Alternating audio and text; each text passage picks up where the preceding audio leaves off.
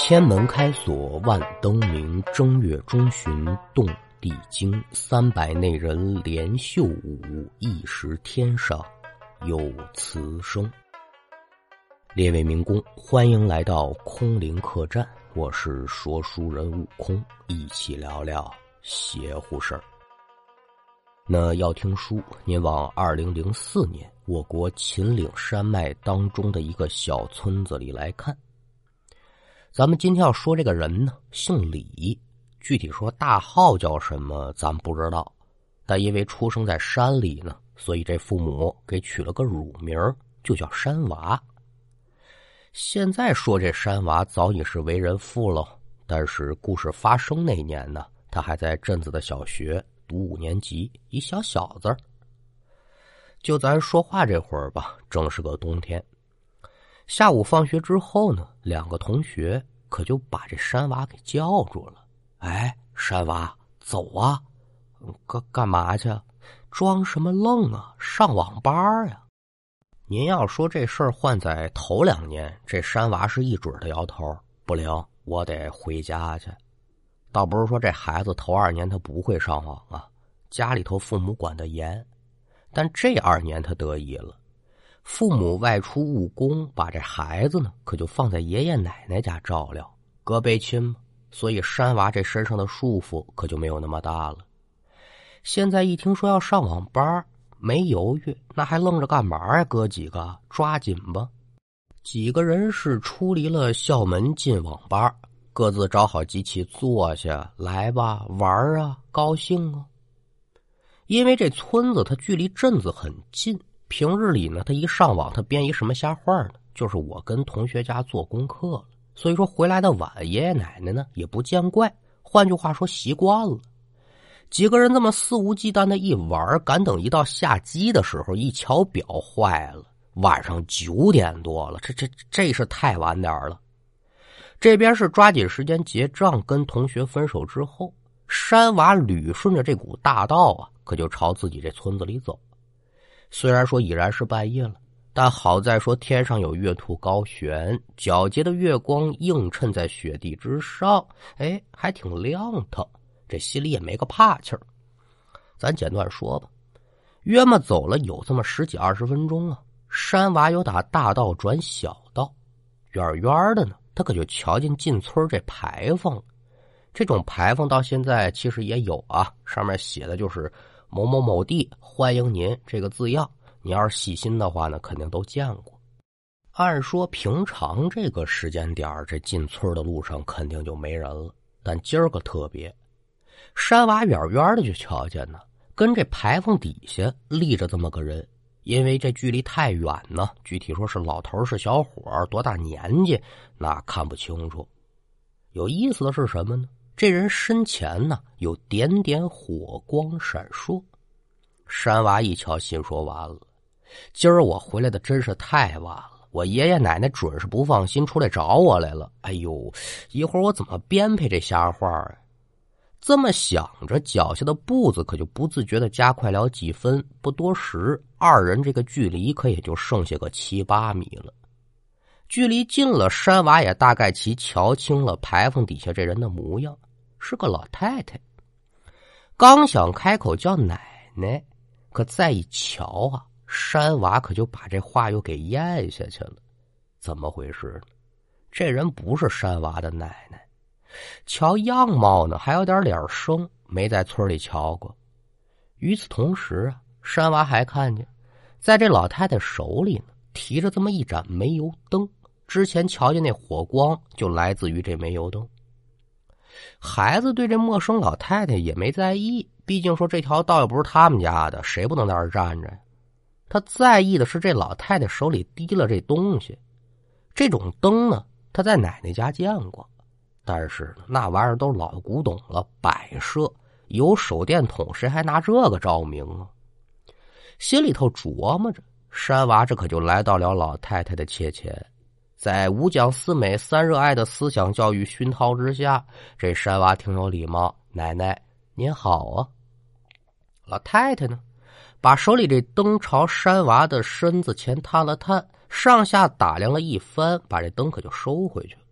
面带失落之色，是一边摇头，这嘴里可就一边念叨：“哎呦，不是，不是啊！”山娃这孩子呢，好奇心挺重，顺嘴可就问了一句：“我说奶奶，您说这话什么意思呀？什么不是啊？”老太太可就回了：“孩儿啊，奶奶，我问你个事儿哟，您说，你这一路走过来。”有没有碰见我儿子呀？老太太这话一说，山娃明白了，跟他一样，夜深未归，老太太出来找人来了。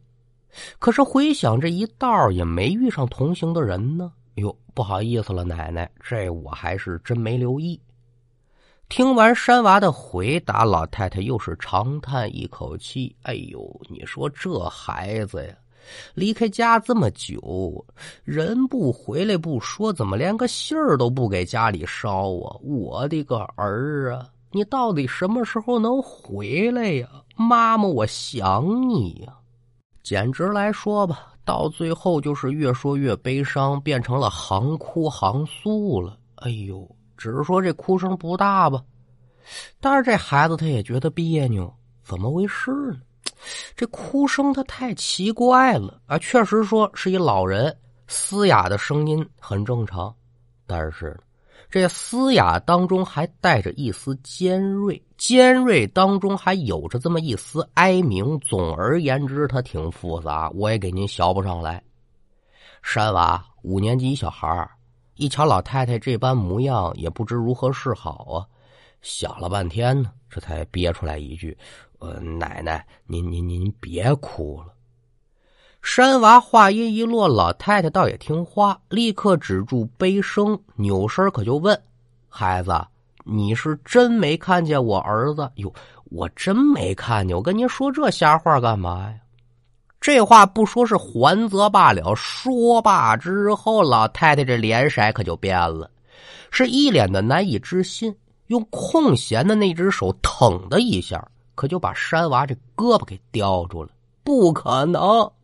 我儿子回家就走你这条路，你不可能看不见他，你跟我撒谎是吧？哎呦，奶奶疼！哎，你松手！山娃这边一赠给，老太太这手没松开，紧接着是语气一变，一脸哀伤：“哎呦，不能啊！我儿子他准得回来，他知道我惦记他呢，我的儿啊！”你怎么还不家来呀？可紧跟着呢，又是语气一变，这回这状态可有点厉害了。老太太是近似疯癫之状，大吵大嚷：“我儿子还活着！我儿子还活着！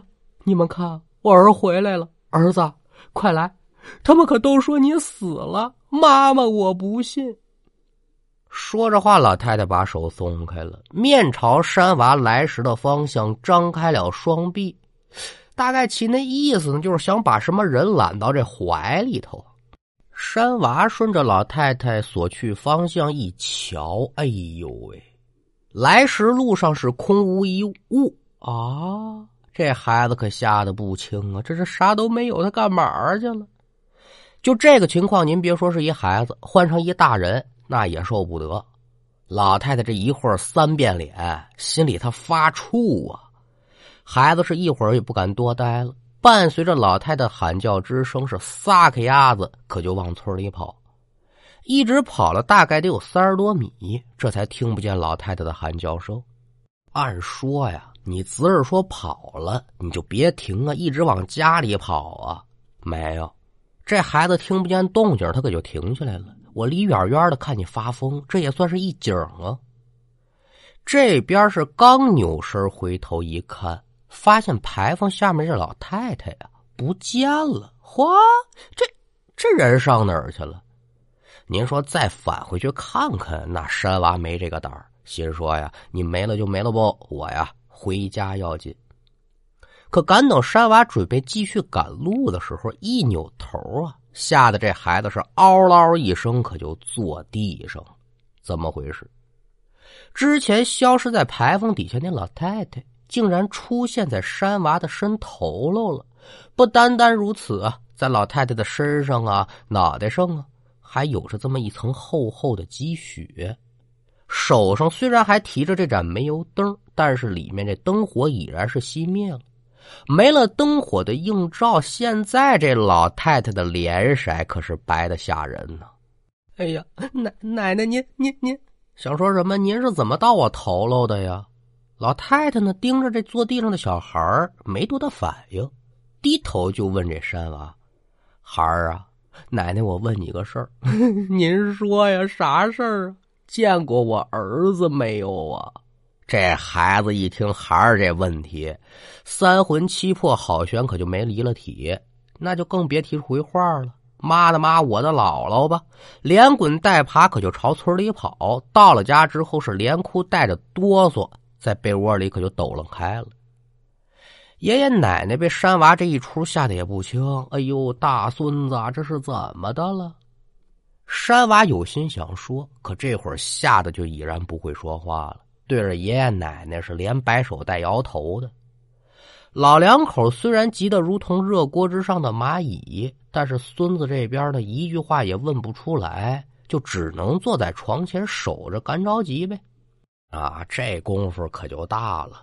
简短说吧，一直到了后半夜，这孩子呢是哭困了，不自觉的可也就睡过去了。老两口子怎么办呢？就这么在床边守着吧。也不知睡了多长时间，山娃就感觉自己身子是猛的一打哆嗦，机灵灵一下，紧跟着可就醒了。睁开眼来仔细观瞧，屋里这灯亮着，但爷爷奶奶呢？可不在，整个屋就是他一个人。心中这恐惧感并没有消退啊！这孩子就惦着喊人，可也就在这么个功夫，就听窗户外头啊，嘎吱嘎吱。您说这是个什么声音呢？啊，脚踩雪地的动静心说这外面的人准是我爷爷或者我奶奶呀，他可没在意，就躺在床上呢，等着人进来。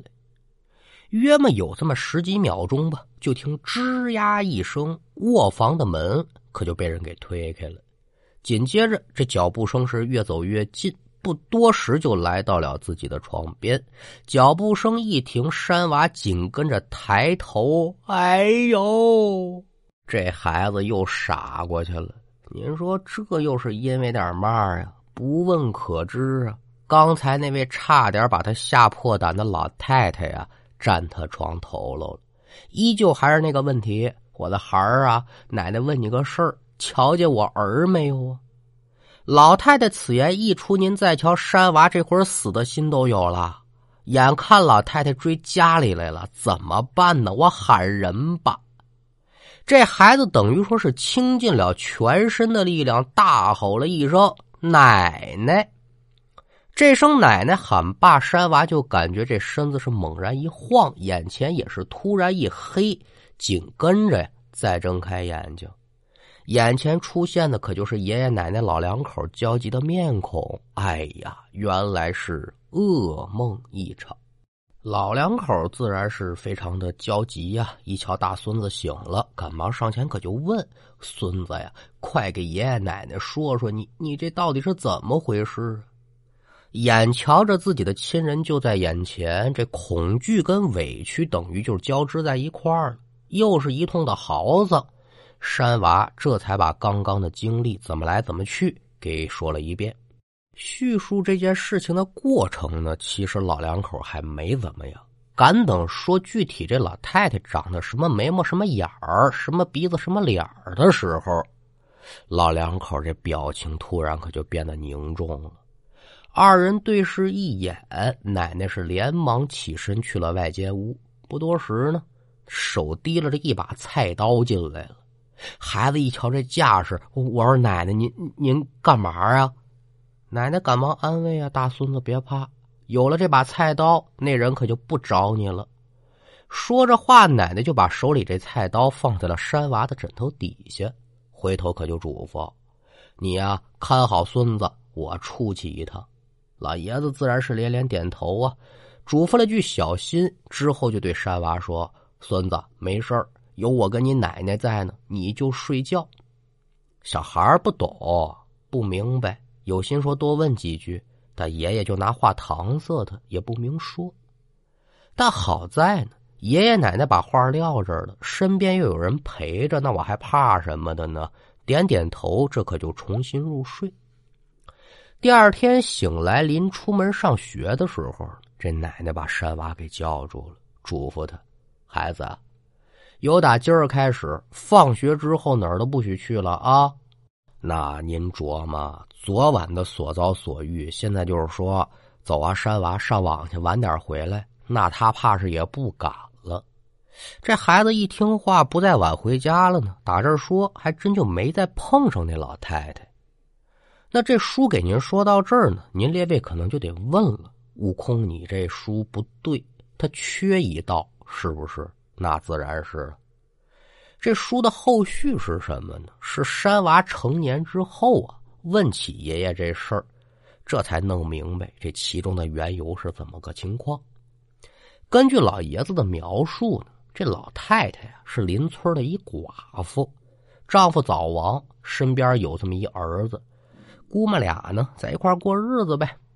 儿子也知道这当娘的不容易，所以打小就特孝顺，当娘的也不错，等于说是母慈子孝。七九年的时候呢，有这么一个历史大事件啊，叫对越自卫反击战。因为战事需要，儿子怎么办呢？保大家，舍小家，应征入伍。虽然说这个对越自卫反击战呢不长，就一个多月的时间，可就取得了全面的胜利。但这玩意儿枪炮无眼，自儿说有战争就有伤亡。老太太的儿子在战争当中可就英勇就义了。老太太呀，自打儿子入伍以后呢，等于说是日思夜想，每天美的他就守在这村头盼儿子回家。